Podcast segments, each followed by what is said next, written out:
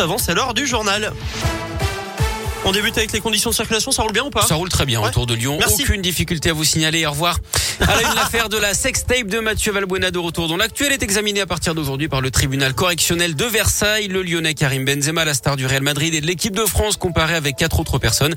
Benzema qui a toujours plaidé le conseil amical. Il risque jusqu'à 5 ans de prison et 70 000 euros d'amende pour complicité de tentative de chantage.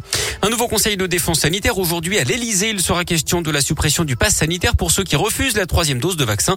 Notez que sur les 6 millions de personnes éligibles à cette dose de rappel, 2 millions l'ont déjà reçu. Les députés ont commencé hier soir l'examen du projet de loi pour prolonger le pass sanitaire jusqu'au 31 juillet, un délai contesté par l'opposition.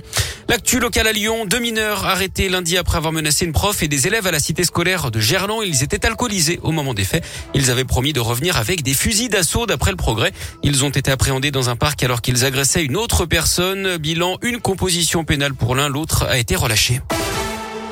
Les habitants de Sainte-Foy-les-Lyons rejettent massivement le projet de téléphérique. Résultat d'un sondage IFOP commandé par la mairie et publié aujourd'hui, Gaëtan Barallon. Oui, ils sont 77% à se prononcer contre cette ligne de transport par câble entre Francheville et Lyon. Ils considèrent notamment qu'elle aura un impact négatif sur le paysage. D'ailleurs, même les partisans du projet sont d'accord sur ce point.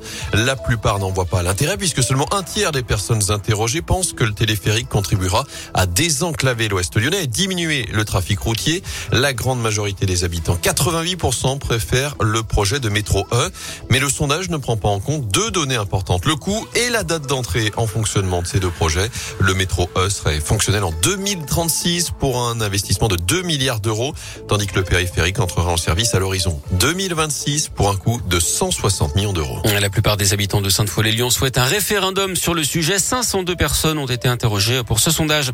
Nicolas Sarkozy en dédicace aujourd'hui à Lyon pour son livre Promenade. L'ancien chef de l'État est attendu à la librairie de Citre de Bellecour à 14h30. Au lendemain du coup de théâtre au procès des sondages de l'Elysée, le tribunal a ordonné l'audition de l'ancien président comme témoin malgré son immunité présidentielle. Il pourrait être amené par la force publique pour être entendu le 2 novembre au procès de ses anciens collaborateurs. Il avait assuré le doublage de Donald Sutherland dans Hunger Games, le robot Bender dans la série animée Futurama. Bernard Tiffen est décédé, on l'a appris hier, mais il était aussi connu pour son doublage de Chuck Norris. Il avait également fait une longue carrière au théâtre. Il était âgé de 83 ans. Du sport, du foot, de la Ligue des Champions avec la victoire hier soir du PSG 3-2 contre Leipzig. À suivre ce soir Lille face à Séville. En basket, les filles de l'Asvel jouent ce soir en Eurocoupe contre les Slovaques de Rouzamberok à 20h à Madobonnet. L'occasion de se rassurer alors qu'elles n'ont remporté qu'une seule victoire en quatre matchs, toutes compétitions confondues. Et puis un événement ce soir sur M6. Les danseurs lyonnaises, les lyonnais de Dasquad sont dans la France un incroyable talent. Leur interview est à retrouver sur radioscoop.com et sur l'application Radioscoop.